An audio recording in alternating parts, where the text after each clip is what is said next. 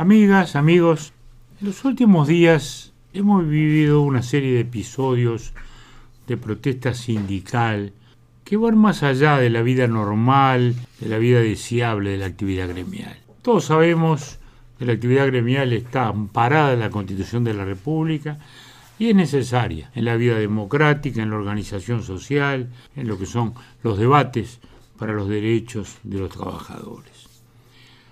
Desgraciadamente en los últimos días, como digo, se han producido episodios que van más allá de lo normal. ¿Y qué preocupa? Los de la educación, ya inveterados en sus prácticas coactivas, persisten con paros, con insultos, con actos de desacato, por la disposición del Codicen que separó del cargo al director del Instituto Vázquez Acevedo por negarse a acatar la autoridad superior. Se trata simplemente de que el espacio en un corredor que ocupaba el centro de estudiantes tenía que ser trasladado a otro lugar del enorme edificio para poder allí instalar una rampa en la entrada al establecimiento. Entonces hay una desproporción fantástica entre este hecho, la protesta, la suma de los profesores, de las gremiales de profesores que se suman a esto rechazando y cuestionando a la autoridad. Es un desborde enorme, con algunas cosas que asombran, como por ejemplo un joven activista de los que se Acevedo, que lo vi el otro día en la tele cuando decía eh, la policía que se retirara porque estaban cortando una calle, ¿no? Y decían, pero mire que la ley lo dice, a la ley no me representa, decía. Eh, como un rapiñero que dijera a mí el Código Penal no me representa. Bueno, son cosas que, que asombran y que preocupan, por la desinformación sobre todo, y por esa arrogancia. Luego vino la situación de ANCAP en. El gremio no solo protestó por la situación que se da con la fábrica de Portland, la deficitaria fábrica de Portland, que está aburrida de perder dinero, sino que insultaron al presidente. Lo trataron de mentiroso. Y a los gritos le reclamaban una audiencia que ni siquiera habían pedido y que, por cierto, no tenía ningún objeto si descalificaban al interlocutor, como el propio presidente le dijo. Si soy mentiroso, ¿para qué quieren hablar conmigo? Por supuesto, en el caso no está en juego el empleo de nadie. ANCAP se hace cargo de la situación del personal. El tema es que la empresa del Estado no debe seguir manteniendo una actividad deficitaria, no tiene por qué seguir perdiendo dinero. Quienes dicen ser sus enamorados debieran entender que ANCAP solo se la defiende cuando no se la impone la pérdida, cuando no se la obliga a perder. Pero los insultos son graves.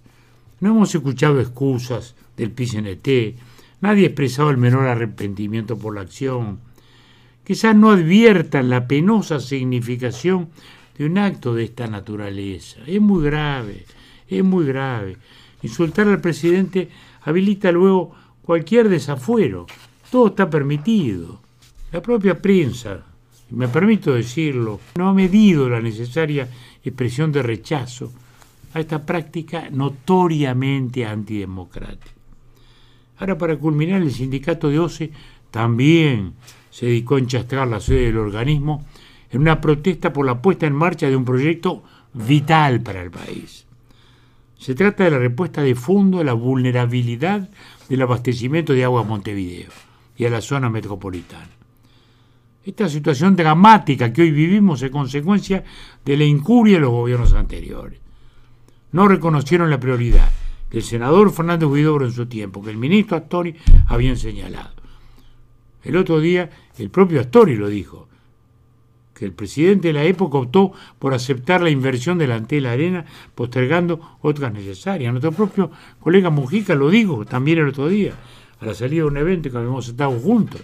Yo asumo mi responsabilidad, los demás que asuman la suya.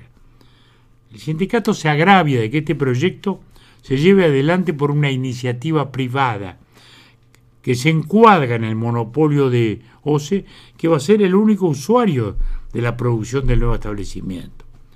Podrá no gustarle la solución, ninguna es perfecta, pero es la mejor para obtener una financiación privada, en un caso en que ésta es posible.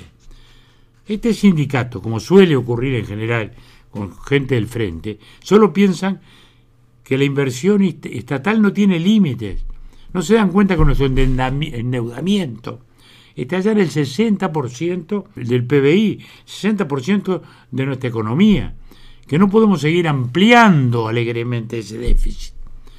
La inversión, entonces, la que hace el Estado directamente, debe destinarse preferentemente aquellas obras que no tienen la posibilidad de atraer inversiones privadas. Estas ensanchan la capacidad del Estado para atender necesidades colectivas. No es disminuir al Estado, al contrario, es reforzar su capacidad de acción, no es disminuir. Cuando el Frente licitó los molinos de viento que le venden la energía a la UTE, no hirió a la UTE, no dañó a la UTE, no privatizó la UTE, ensanchó las posibilidades del Estado. E hicieron bien, más allá de que los contratos nos gusten o no. Bueno, esto es lo mismo. Pero vuelvo a decir, más allá de los temas de fondo, nos preocupa el tono, la descalificación, la falta de sentido republicano en un país en que vivimos una democracia ejemplar.